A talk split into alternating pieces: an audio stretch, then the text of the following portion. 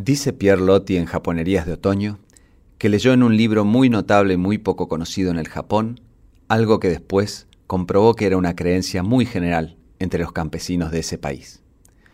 Cierta noche de invierno, los gatos celebran en algún jardín aislado una gran asamblea que termina con una ronda general a la luz de la luna. Y continúa Loti. Viene enseguida esta cláusula adorable que recomiendo a todos los que se preocupan en averiguar el misterioso encanto de los gatos. Para ser admitido en esta reunión, todo gato debe procurarse un fichú o pañuelo de seda con que cubrirse la cabeza para bailar. Mi gato dinamita, episodio número 112. Buenos días, tardes, noches. Atemporal el saludo, como nos recuerda siempre Susan, a todos nuestros oyentes. Esto es Mi Gato Dinamita, episodio 112, créase o no. Mi nombre es Tinto y estoy acompañado, como siempre, por eh, nuestro amigo Willy. ¿Qué tal, Tinto? ¿Cómo te va? Y mm, por nuestra factotum productora, creadora y básicamente quien hace que esto avance siempre, eh, Susan. ¿Cómo va, Susan? ¿Qué tal? ¿Cómo andan tanto tiempo? En realidad, vamos a ser sinceros, hoy casi no avanza nada por mi culpa porque los problemas técnicos esta vez los traje yo, no podíamos arrancar el podcast. Esto a Tina Fey y, a las grandes podcasters del mundo no le pasa. A Martin Short y este eh, ¿Quién más está? Y, Steve Martin. Selena Gómez y Steve Martin tampoco les pasa. No, no les pasa. No, no les pasa. Ellos, son, ellos son, son, muy tecnológicos. Por otro lado, están todos en el mismo lugar, que siempre es más fácil. Nosotros en este momento seguimos con el distanciamiento eh, obligatorio social, no sé cómo se llama.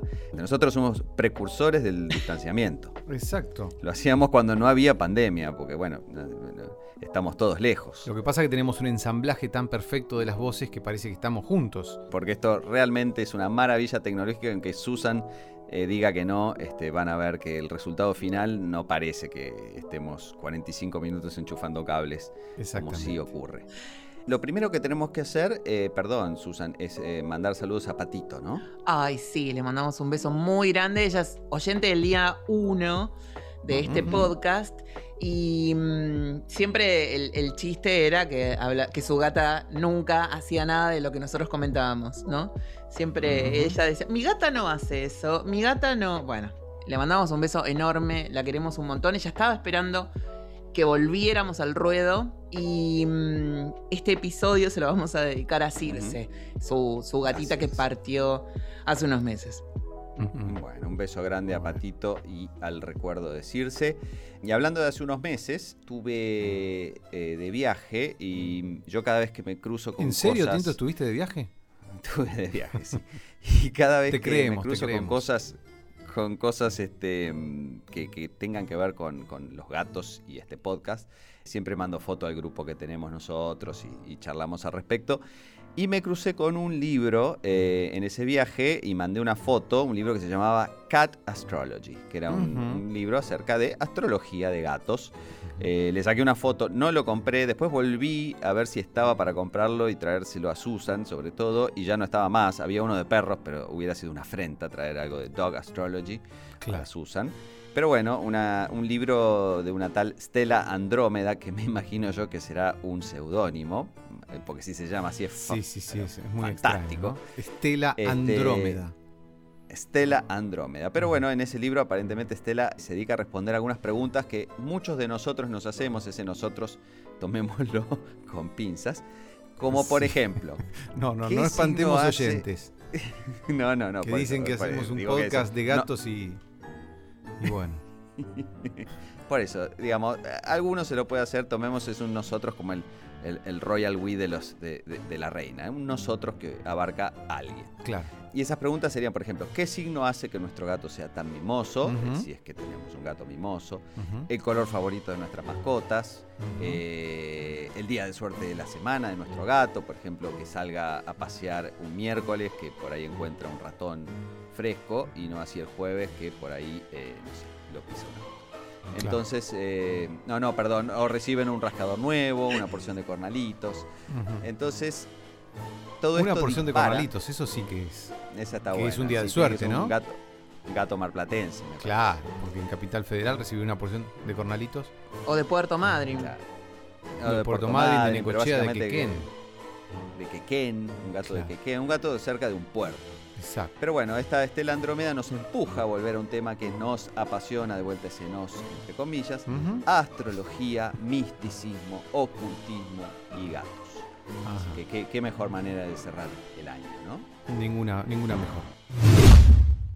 Aparentemente lo que tenemos nosotros es una Biblia, eh, una Biblia que guía nuestros pasos en la vida y en este podcast, que se llama El tigre en la casa. Ya hablamos de este libro en episodios anteriores. Em, libro editado por la editorial Sigilo, y hay un capítulo dedicado a este tema de la, de la astrología y los gatos. ¿Qué dice ahí, Willy? Bueno, dice que siempre obviamente avanzando con sigilo en estos temas, el carácter místico del gato ha deleitado a sus admiradores y aterrorizado a sus detractores desde que repentina y magníficamente hizo su aparición en la historia, alrededor del 1600 a.C. Una aparición que, por cierto, se sume en el más profundo misterio, porque aquellos que lo creen, un apacible descendiente de algún gato salvaje, deben de pasar por alto el hecho de que, de todas las bestias terrestres, es el que resiste de modo más persistente y feroz todo intento de domesticación. Es un hada, es un dios, escribe Baudelaire en Las Flores del Mal. Así arranca Karl van Fechten a desentrañar este misterio. Qué pronunciación del alemán. Eh, por supuesto, tuve, tuve pronunciación de alemán en, en COSAL. Este, perdón, perdón, no solo eso, el, haber estudiado eh, psicología te expuso a mucho alemán. Exactamente, este, también. De nombre raro. Pero bueno, así como también al francés, digamos. Sí. Bueno, así que. Em, ¿Es un hada? ¿Es un hada? ¿Es un dios? ¿Qué es? Siempre así. ¿Qué es? Siempre, siempre con el lado. El gato es pura duda, por eso hace 102 episodios que estamos tratando de desentrañarlo y no estamos más cerca que en el episodio 1. Bueno, y Pero por bueno, algo yo lo, asocié en las últimas emisiones de nuestro podcast eh, a lo femenino, ¿no? que para mí evoca algo del orden de lo femenino como lo, trata el psicoanálisis lacaniano. Y también Freud. Bueno, claro. Eh, sí, sí. Eh, y todas así cosas, ¿no? Es un dios, es un hada. Bueno, la duda de, qué es. Y, la no domesticación, ¿no? Exacto. Resiste mucho a la domesticación. lo cierto es que son muchas las leyendas de brujas que se han conservado hasta la actualidad. Hablamos también de este tema en algún episodio.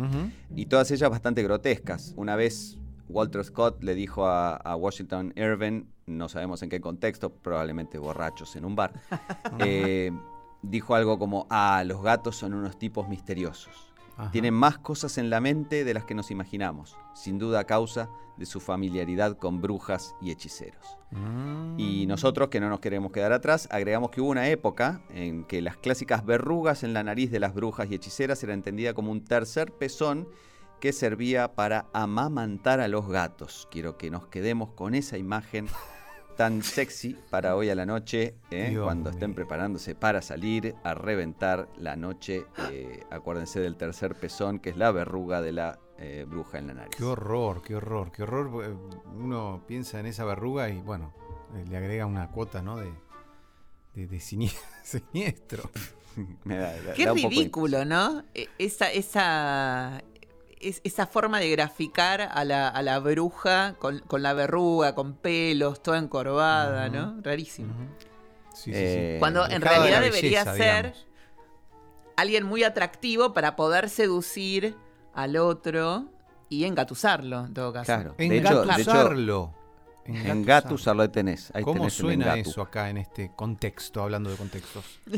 Eh, pero bueno, yo creo que la, la imagen de Circe era era este, una imagen de, de, alguien atractivo, pero después ya este, la bruja tradicional es un temita. La, bruja tradicional es la, es la, de los dibujitos animados. Así que bueno, ya, ya en el número 5 de Hello Cats hablábamos de los gatos negros y los mitos y prejuicios que los rodean. Eh, desde luego, la mayoría ridículos. Pero bueno, algunos expertos en el tema aseguran que los gatos tienen auras de color verde. Mm. Bueno, y que son los cuadrúpedos con mayor magnetismo y que no hay bruja adivina, tarotista o vidente que no tenga un gato. ¿Será esto cierto? Mm. Váyanos a saber. Pero bueno, para eso están los expertos para consultar, ¿no? Tenemos una experta a la cual consultamos. Una alegría que esté acá en este podcast. Marcela Bafigi, astróloga, tarotista, experta en registros akáshicos. Nos va a, a decir algo al respecto, Susana, ¿no? Exactamente, la consultamos y amorosa, total, eh, encantadora, muy divertida. Dijo que fue muy sutil a la hora de mm, armar sus intervenciones para no asustar a Guillermo, a Willy. Claro, claro, porque, bueno, eh, la hemos elegido y debo decir que yo la elegí a ella como madrina de, de Carlitos. Así que ella es la madrina de Carlitos y está un poco preocupada Marcela porque dice que después de escuchar estos audios le voy a retirar el padrinazgo. Este, no, no es así porque, bueno, conozco de sus conocimientos y además, bueno, de sus este, talentos culinarios. Hace uno- unas delicias que pudimos probar en su casa, pero me estoy yendo por otro tema. Eh, bueno, Marcela Bafigi, ¿qué nos puede La contar escuchamos. sobre esto? Qué pregunta, ¿eh? Todas nos imaginamos, ¿no? La divina, la tarotista ahí con el gatito al lado por las dudas. Y en realidad en la práctica no, o sea, no, no es necesario, sin embargo, bueno, todos sabemos que el gato es un animal absolutamente perceptivo, que cuando llega una persona, este, en donde su energía no vibra eh, muy elevadamente, el gato se pone nervioso. Así que en la práctica no creo que totalmente sea así, pero recomiendo, recomiendo tener un gatito cerca. Está Acá muy bien. tenemos dos gatos. Y en la época en que yo estudiaba astrología y tarot, generalmente las profesoras tenían gatos en los estudios y, y eran muy, muy amorosos con, lo- con las alumnas o no. no, o no nos daban demasiada bolilla.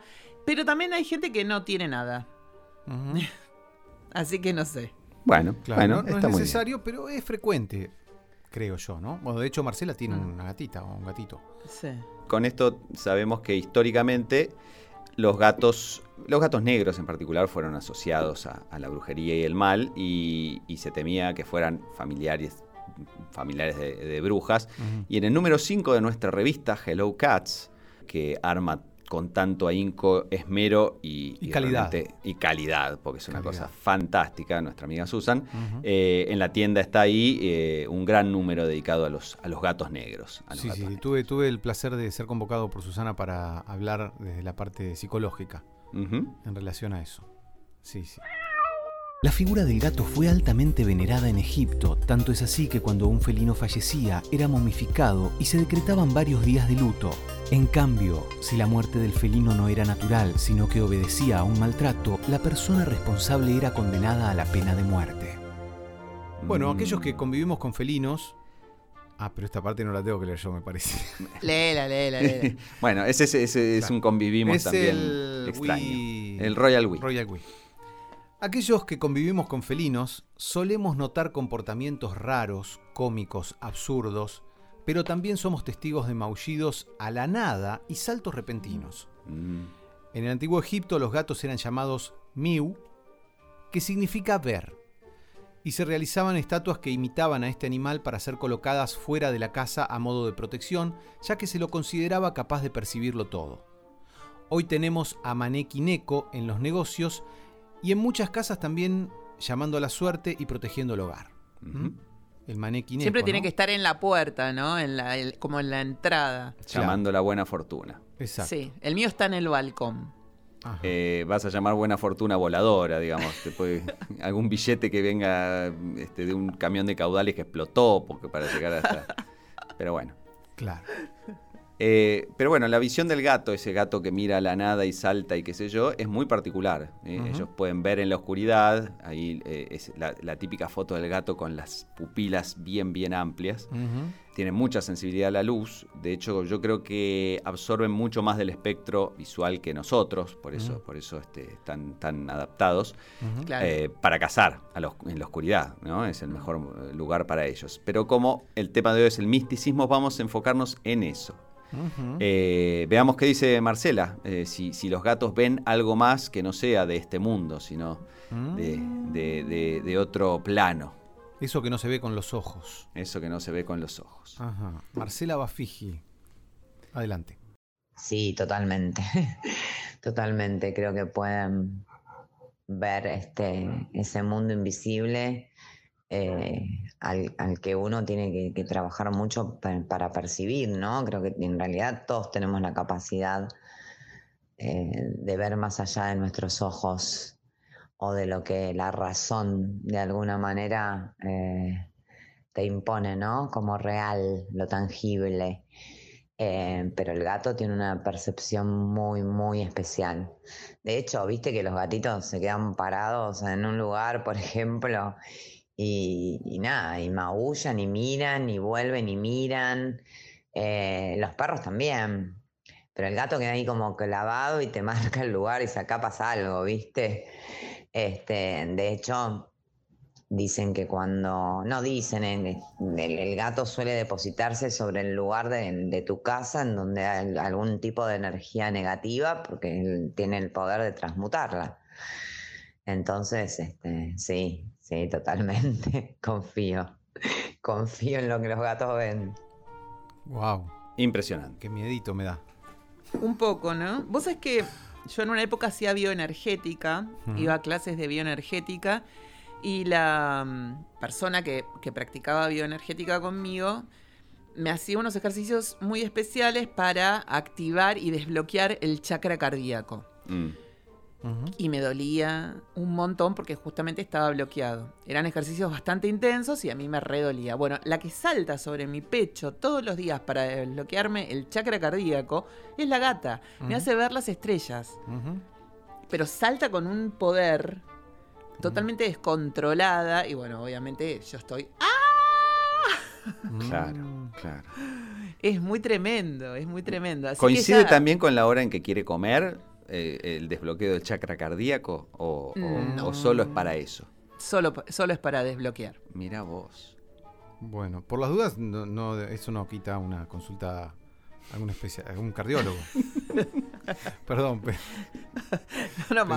estamos, sensibles. Estamos, no, estamos sensibles con el tema este, agüero y qué sé yo. Bueno, em, eh, pero ahí, ahí viene esto de que los gatos aparentemente son nuestros protectores en el mundo energético. ¿Eh? Y, aparentemente, si el gato está despierto, va limpiando nuestra casa de energías intrusas. Y cuando duerme, filtra y transforma esta energía, cumpliendo una función similar a la de los cristales.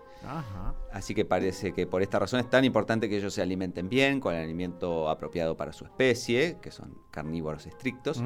Y que además puedan descargar en tierra. No sé qué quiere decir esto. descargar en tierra es que hagan grounding en el pasto. Claro, que sus patas ah. toquen eh, tierra, firme. Claro, mm. claro, O sea, que, bueno, que escarben y eso.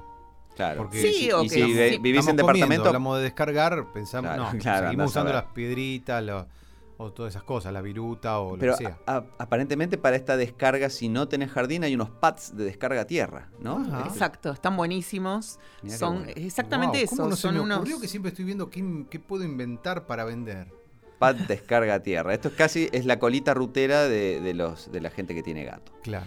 no, lo podés usar vos incluso para hacer descarga a tierra cuando estás muchas horas frente a la computadora o rodeado de, elementos electrónicos. ah, mira vos. Está buenísimo. Esto, esto eh, llevándolo un poco al mundo de la electrónica y iba a decir de lo real, pero no quiero ser cruel pero en el mundo de la electrónica, cuando uno está trabajando con computadoras y eso, mucha gente se pone una especie de pulseritas, digamos, que se enganchan a, algo para descargar la estática y que uno no toque un micro procesador, un componente así, que por la descarga estática lo, ah, fría y no más. Sí. No sabía eso, claro, porque un, chip se puede estropear con la estática. Exacto, uno está armando una computadora, está muy cargado de estática, toca algo, salta la chispa, pumba. Entonces uno puede tener, eh, son, en general son como unas pulseritas que van, eh, digamos, desde la muñeca hacia algo de metal, una especie de no sé, lo que sea, puede ser eh, la, manija de un cajón, por decir algo,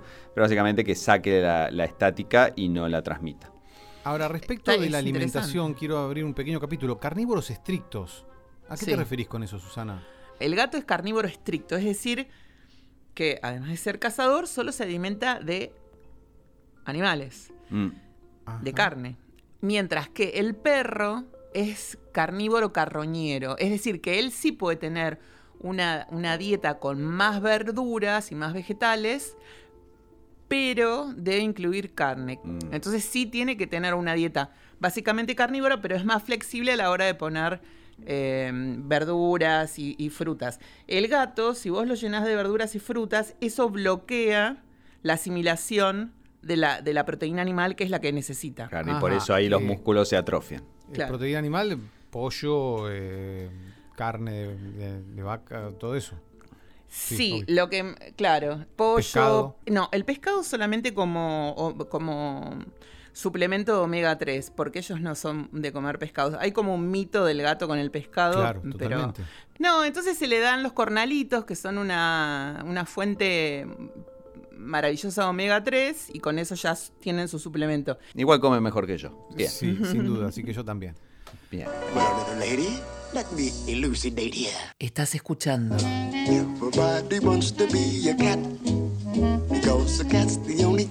Mi gato dinamita.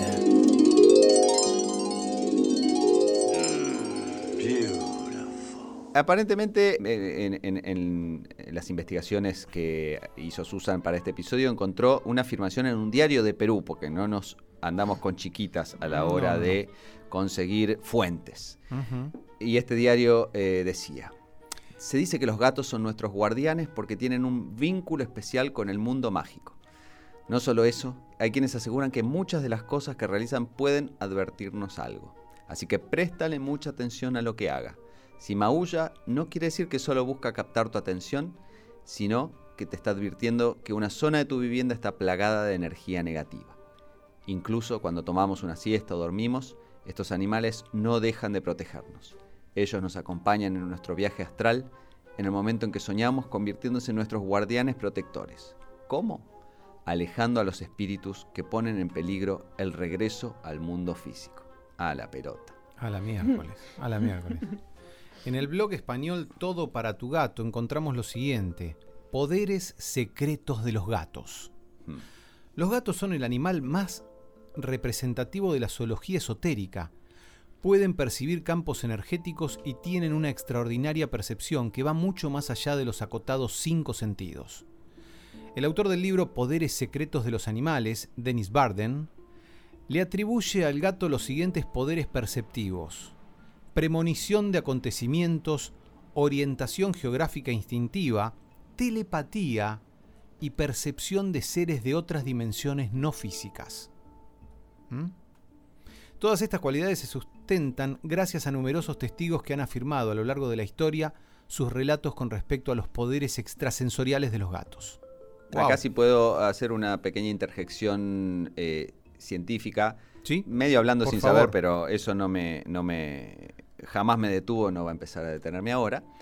Pero entiendo que en muchos animales, sobre todo los animales que migran, como ciertas aves y ciertas eh, especies marinas, etcétera, etcétera, hay una, un sentido que nosotros los humanos no lo tenemos o lo tenemos muy leve, que es el sentido que permite percibir campos magnéticos, los campos magnéticos de la Tierra y orientarse en base a ello, porque cuando uno piensa, bueno, eh, esa golondrina que hace 12.000 kilómetros desde América del Norte a América del Sur, ¿Cómo sabe para dónde ir? ¿Por qué va para allá y, no para el otro lado y termina, no sé, en el medio del Atlántico? lo que existe es una forma de detectar los campos magnéticos naturales de la Tierra que van desde un polo hacia el otro y usar eso como guía para, para moverse. Así que bueno, nada quita que los gatos no tengan eso mismo y que tengan esa orientación geográfica eh, instintiva eh, basándose en eso, ¿no? Claro. Pero obvio, interesante ese sentido, ¿eh? qué loco. Sí, sí. Lo que pasa es que está bueno darle ese toque místico al gato también y atribuirle a él ese poder. Claro, seguro. Ahora queremos ejemplos, Susana, y has encontrado algunos. Por ejemplo, acá tenemos este. un ejemplo maravilloso. Sí. Sí. Exacto. En el episodio Ghost Town de Sex and the City, que ahora. Vuelve a la picota, sí, sí. Exactamente. Miranda cree que hay fantasmas en el departamento de arriba y pone como testigo a su gato, Fatty, quien se muestra alerta, moviendo las orejas, con los ojos grandes y preguntándose. ¿Qué está pasando acá, Miranda? ¿Qué hay arriba? No adivino, Fatty, pobre.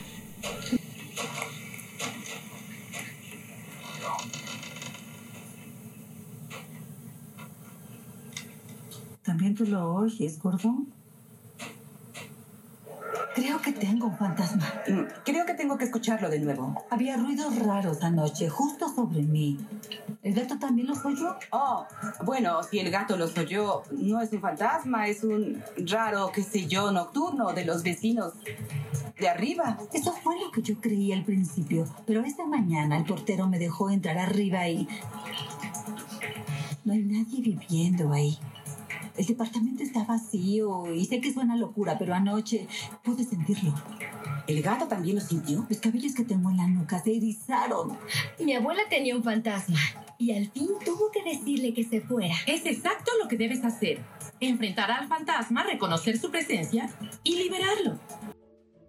Por su parte, más allá de Miranda y su gato, tenemos a Silvia Barbanel, poeta y viuda de Maurice Barbanel, editor del Psychic News, un periódico espiritista británico semanal, publicado desde 1932 hasta julio de 2010 y que aparentemente revivió con un cambio de propiedad en diciembre de 2011, así que si quieren pueden ir a buscarlo, probablemente por las calles de Londres.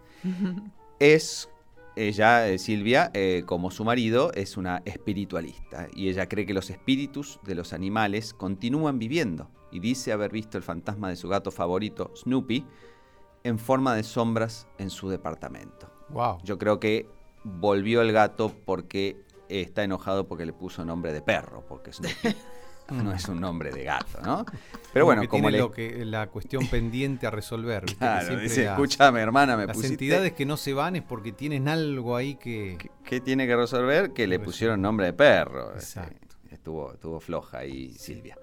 Pero bueno, como la historia de Barbanel es incomprobable para nosotros y probablemente para la ciencia, este es mi agregado, por eso tenemos nuestros propios testimonios. Exacto, porque nosotros estamos acá con lo comprobable. Comprobable. Entonces, ¿qué dijimos? A ver, oyentes y seguidores. Exacto. ¿Qué testimonios tenemos de, este tipo de comportamientos gatunos? Eso es lo que vamos a, porque queremos comprobaciones. Comprobaciones. Y arrancamos con nuestra gran amiga y seguidora Romina Herrera. Acá nosotros con Pablo lo que nos aparece a veces es ver gatos correr, que no son nuestros gatos. Pero, pero también puede ser una cosa del ojo, qué sé yo. Pero mil veces le digo, ay, me pareció ver un gato, le digo, estoy re loca. Y él alguna que otra vez me dijo, ay, me pareció ver un gato correr. Me pareció ver un lindo gatito de Tweety también, que estaba en esta misma. Probablemente no, no queremos asumir nada de Romina, pero eh, cuando dice estoy re loca, vayan a saber qué consumió. Vamos a ver con Marce. Marce, que ya tuvimos sus, sus este, eh, testimonios, también tiene algo, algo al respecto. ¿eh? Exacto, escuchamos a Marcela Bafiji. Bueno, yo tenía una clienta, o sea, me, pasó, digo, esto de que mucha gente viene a consultarte diciendo, ay, me hicieron un daño, me... y en la mayoría de los casos es, es un bloqueo interno, es este, algo que no te permite avanzar, como lo es el miedo, el enojo, el quedarte mirando hacia el pasado. Pero bueno, he tenido casos así puntuales en donde sí realmente eh, había una energía externa a la persona que estaba funcionando o que, se le había hecho un trabajo como para debilitar eh, esa energía, ¿viste? Los trabajos energéticos existen. Em, y bueno, ella tenía una gata que era su gata, la gata, pero de toda su vida, aparte, entendidísima. Y mm, ella empezó a tener como muchos problemas eh, de... Había perdido la, alegría, ¿viste? Básicamente, que era lo que a mí no me cerraba de esa persona, justamente, como la, falta de deseo de todo, de, de, que hacía las cosas automáticamente. Comenzamos a trabajar sobre la energía de esta persona y bueno, yo visualizo en un registro que había algo hecho, o sea, una energía negativa enfocada a ella en la puerta de su casa, ¿no? Ella vive en una quinta, en la puerta de la tranquera, como si hubieran depositado algo ahí, ¿no? Que lo que no, ella no le permitía como salir, le costaba salir de, esa casa. Y bueno, y su gatita muere, eh, o sea, era una gata que no salía nunca a la calle, ella vive en zona de quinta, calle de tierra, y la gata salió y la atropelló un auto, pero en el lugar exacto en donde yo veía que estaba esa mala energía.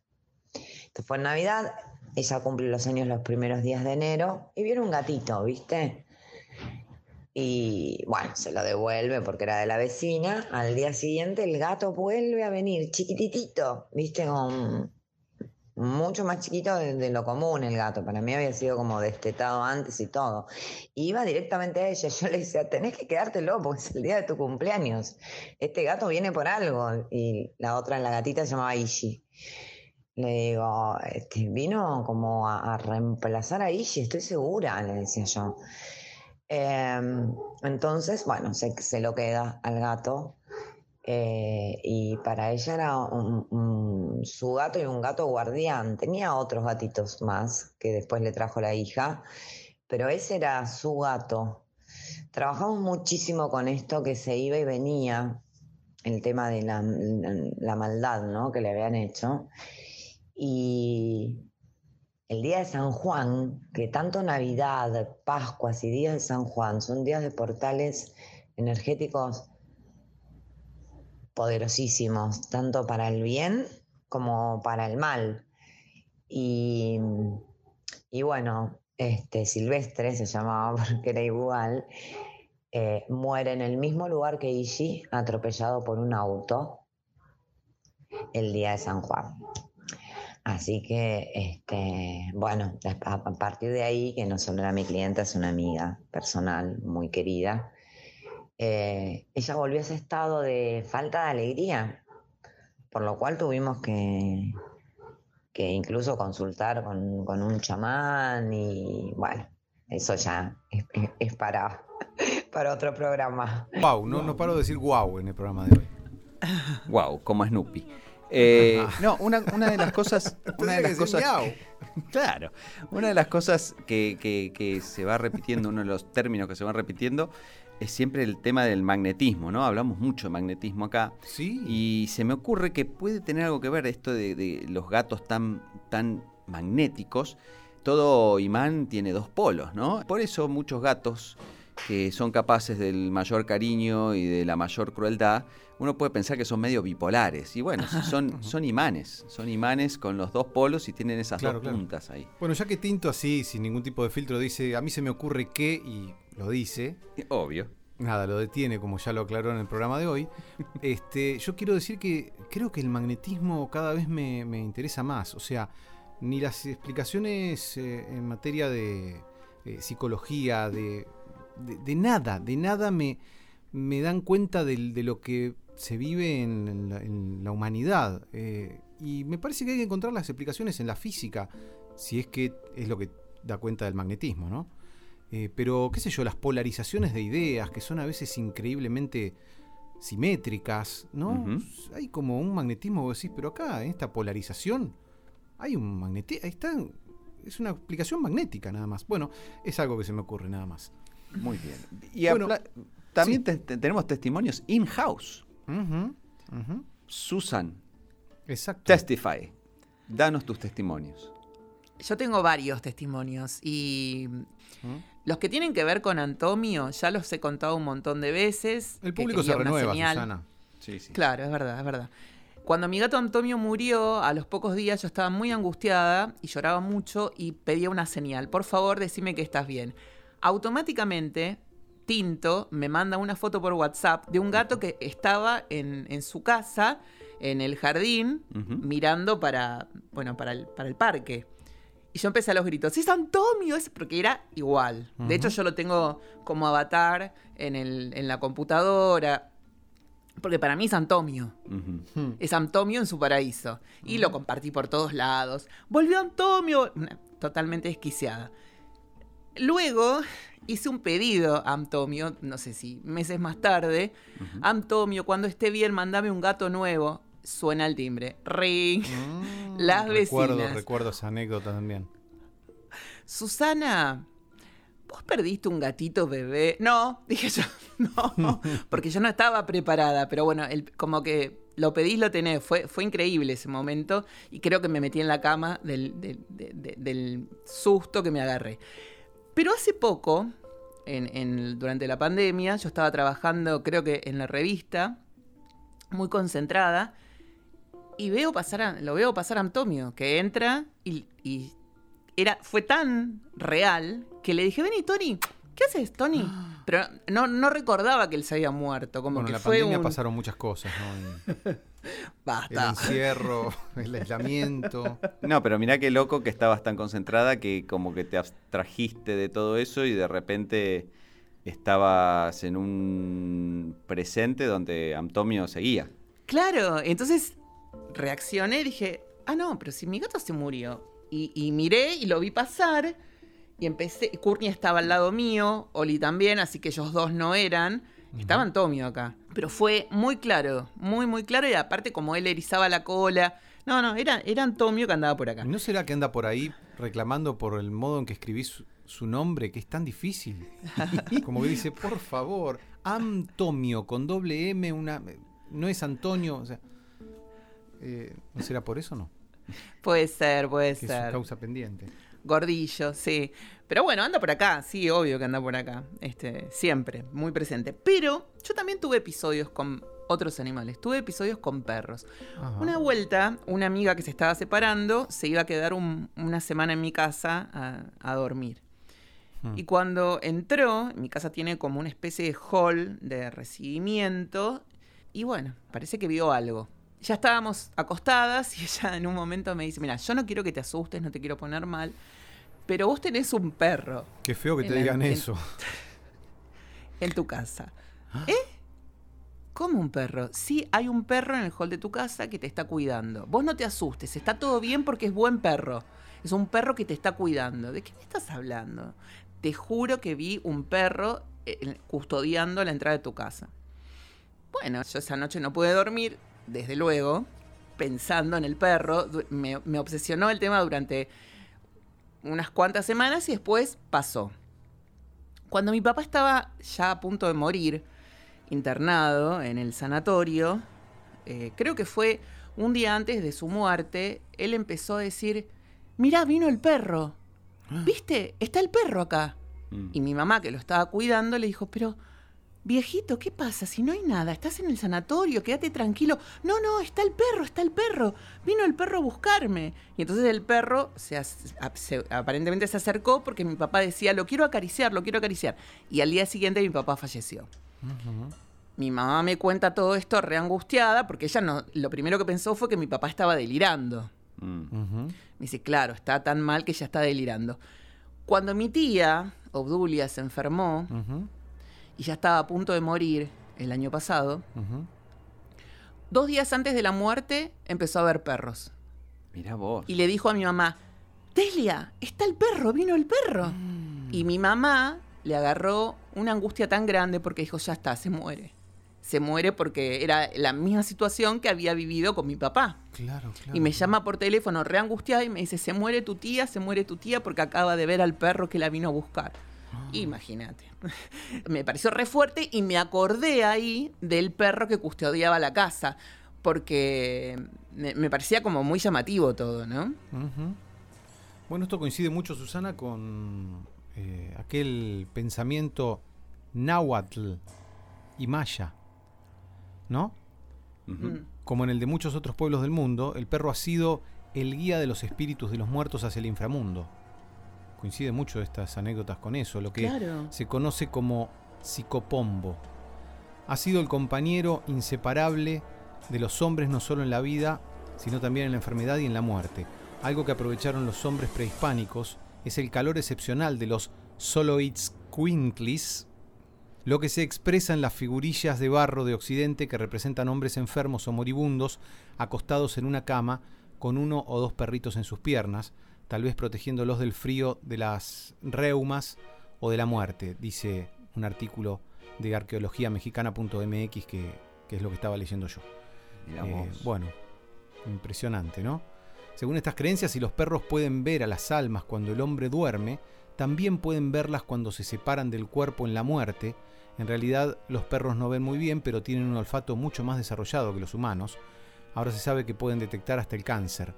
Y siempre están alertas cuidando a sus amos. Es bien conocido el hecho de que los perros hacen guardia sobre la tumba de sus amos, olvidándose de comer y a veces hasta mueren. Eso y su relación simbólica con la oscuridad explican por qué se consideró universalmente al perro como conductor del alma al reino de la muerte. Qué fuerte. mira vos, mira vos. Hablando, dos, dos, cositas que me hace acordar esto que, leemos. Una es esto de eh, el, perro y el inframundo. En la mitología griega lo teníamos a Cancerbero, el perro de tres cabezas, cuidando la entrada del Hades, ¿no? Así que ya ahí había también una conexión del perro con, el más allá este, y la parte más negativa, un poquito del más allá. Y también, eh, yo no sé si hablamos de esto acá, pero en Japón, eh, no voy a acordar exactamente la anécdota en este momento, pero hay una estatua de un perrito, eh, creo que es una Kita, la, raza japonesa, que acompañaba siempre a su dueño, que era un profesor en una universidad. Y el perro iba desde su casa y lo acompañaba en el tren, iba hasta la universidad y lo esperaba en la puerta y se volvía con él. Y, bueno, un día el profesor murió y el perro este siguió tomándose el tren todos los días, ya la gente lo conocía y sabían su historia, y el perro se tomaba el tren todos los días, iba a la puerta de la universidad, se quedaba ahí esperando y a la noche volvía, hasta que eventualmente también murió el perro y, bueno, esto quedó como una especie de símbolo de la, digamos, de Fidelidad. La lealtad y la fidelidad de los perros, claro. Y bueno, y ahí está eh, la estatua esta en, Tokio, creo que es. Así que si alguna vez en algún viaje que tenga que hacer de vuelta por allá eh, la veo, voy a sacar una foto para, para recordarlo. Está la película. Hachiko. Ah, hay una película de esto. Sí, con Richard Gere y es tremenda porque vos ves al perro yendo a buscar a, su compañero y, mm. que no va a estar mm. y no, no, no, es... Yo me juré que nunca más iba a ver películas con animales porque la paso horrible. Es para torturarse, la verdad. pero bueno, pero bueno a la, vez es lindo esa, esa, esa sensación de lealtad tan, tan grande que tienen. Y es eh, curioso porque el 14 de diciembre hizo fecha del fallecimiento de Silvina Ocampo. Silvina era súper perruna, ella amaba a los perros con devoción, no hacía los gatos. Tuvo un episodio eh, bastante cruento con un gato que le habían dado a cuidar. Obviamente me parece que no estaba en la casa de ellos, no me acuerdo bien ahora, me parece que tenían que ir, a, era lo de una tía o una prima, bueno, creo que hicieron todo lo posible para que el gato muriese. una cosa muy terrible, ella no lo podía soportar, pero cuando ella murió, cuando estaba su, su ataúd en la capilla de la Recoleta, se empezó a llenar de gatos el hmm. lugar. Hmm. Y uno particularmente, esto lo, cuenta Mariana Enríquez en, la, en el libro La hermana menor, se pone debajo del ataúd como protegiéndola, ¿no? según lo que dice Mariana Enríquez, cuidándola en hmm. su viaje eterno. Y volvimos un día al cementerio de La Recoleta. Sí. Ah, volvió a abrir. Leí que mm, ayer o hoy volvió a abrir este, a, las visitas porque estaba cerrado este, desde, desde que arrancó el tema de pandemia y cuarentena.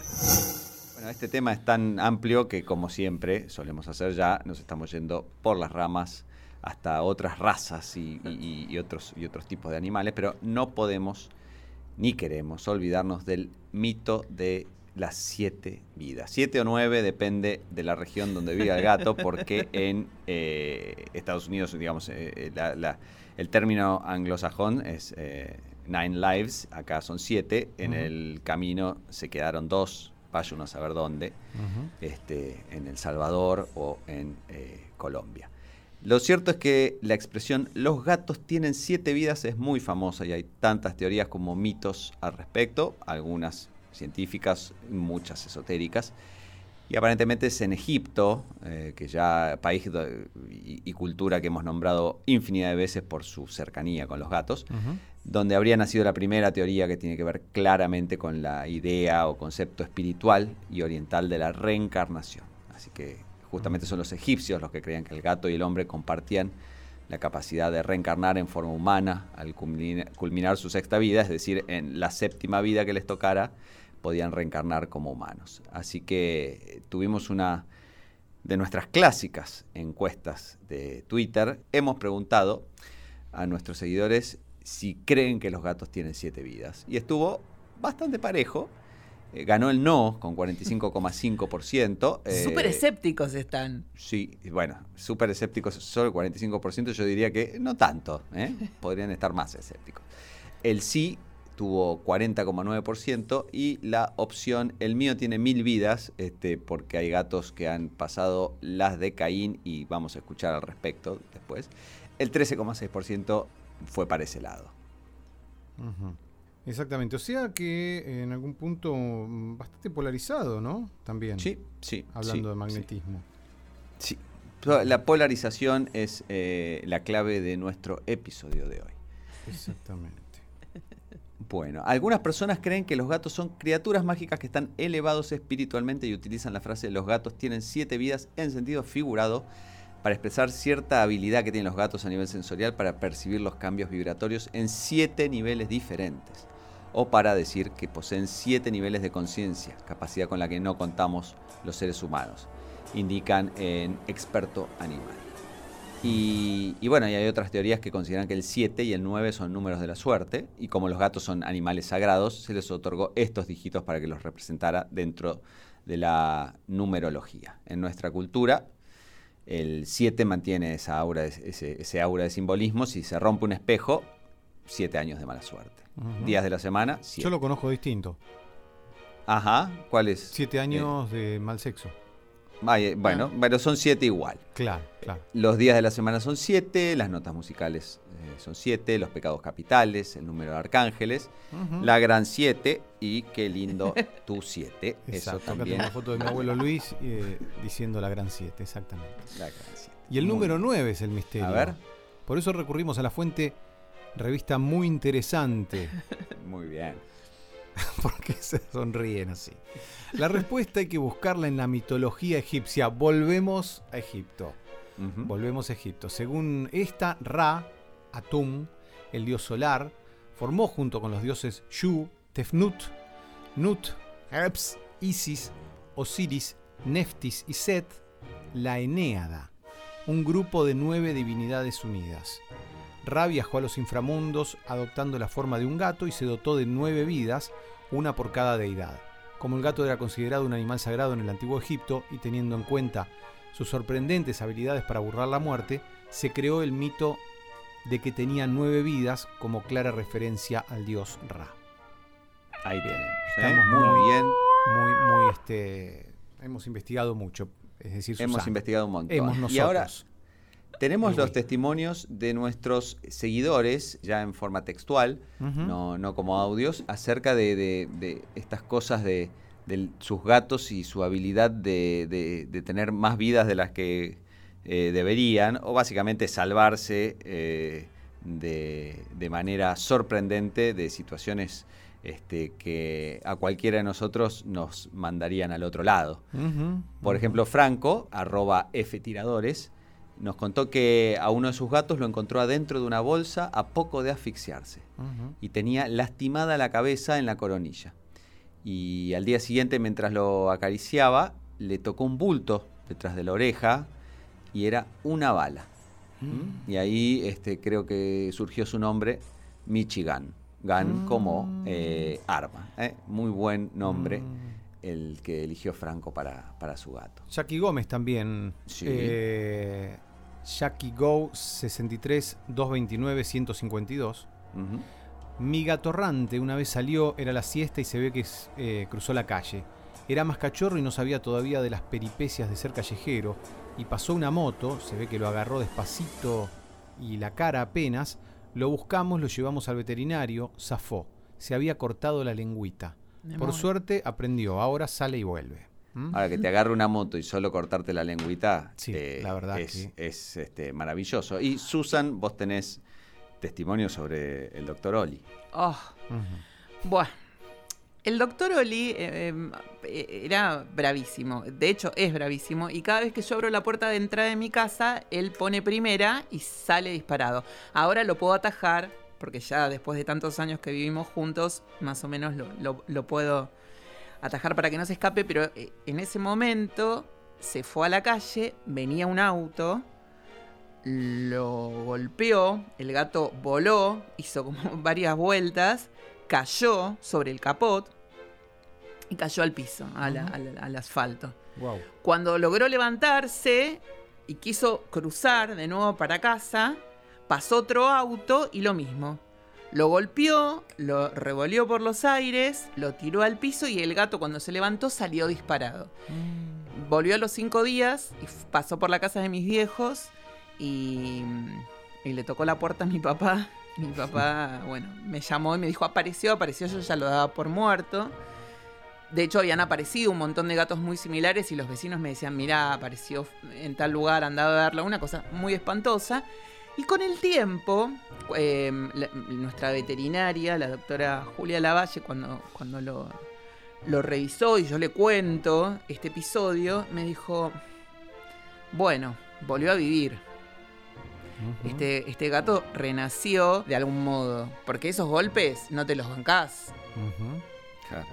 Muy fuerte. Y otra vez se cayó, estaban colocando el, el, la protección estaban trabajando y estaban eh, colocando la protección en la ventana. Uno de los chicos que estaba trabajando abrió la puerta del cuarto. El gato la vio, vio la ventana abierta, se subió y pisó mal porque había gente, entonces quiso escapar de la gente y cayó. Mm. Igual es muy cerca mi ventana del piso, pero bueno, basta, viste, basta, doctor Oli. No, terrible. O sea que le quedarían seis. Seis, seis, cinco, eh, depende, ¿no? No sé cuánto, bueno. según si eran nueve o siete. Y, el que tiene muchas, claro, el que tiene muchas es eh, Koski, el capitán Coscacho, que es el gato de Romina, tenemos el audio de ella. Es tremendo, tremendo. Una vez se cayó del entrepiso de la casa de Romina y se hizo moco la pata, pero mal y no, no, es un lugar que puedan eh, poner protección para que ellos no, no vayan. Es casi imposible hacerlo. Y el gato fue ahí, era muy chiquito, creo, y pero siempre, siempre está metido en quilombos ese gato, por favor. A ver, vamos a escuchar, vamos a escuchar testimonio de Romina al respecto. Si los gatos tienen siete vidas, y a veces elijo creer que sí. Eh, Coqui debe tener, pobrecito, 124, porque él es peligroso para con él y para con el mundo y ya debe haber gastado 120, pobre gato. La verdad, no sé tanto en, si tienen siete vidas. Sí considero que, que son como protectores del hogar. Y no, no me alegra, pero creo que, absorben las cosas que, le pasan a uno, viste que lo hablamos siempre, nuestras ansiedades, nuestros miedos, nuestra energía. Pienso que son eso, como que, que se comparte mucha energía con los gatos. Son así, no sé, que tienen como una visión que pueden ver más allá, ¿no? No sé cómo definirlo sin que suene a loca de mierda, pero Porque están como entre mundos ellos. Y la inocencia de un niño siempre. Va, no, más todavía. Bueno, ahí tenemos entonces el, testimonio de Romina y, las múltiples vidas de su gato. Me gusta escuchar eh, a una oyente nuestra con esta tesitura de elijo creer que. Exacto. Porque eso quiere decir que es una fiel oyente de mi gato dinamita. Exacto. Eh, Acá elegimos, creer, decimos algo que se nos ocurre. Se nos canta decir esto y elegir creer y que me vengan a buscar. Exacto. ¿Qué podemos concluir entonces en este episodio? Es que los gatos, volvemos a nuestra palabra clave, son magnéticos e hipnóticos. Bueno, catalizadores de energías. Perdón.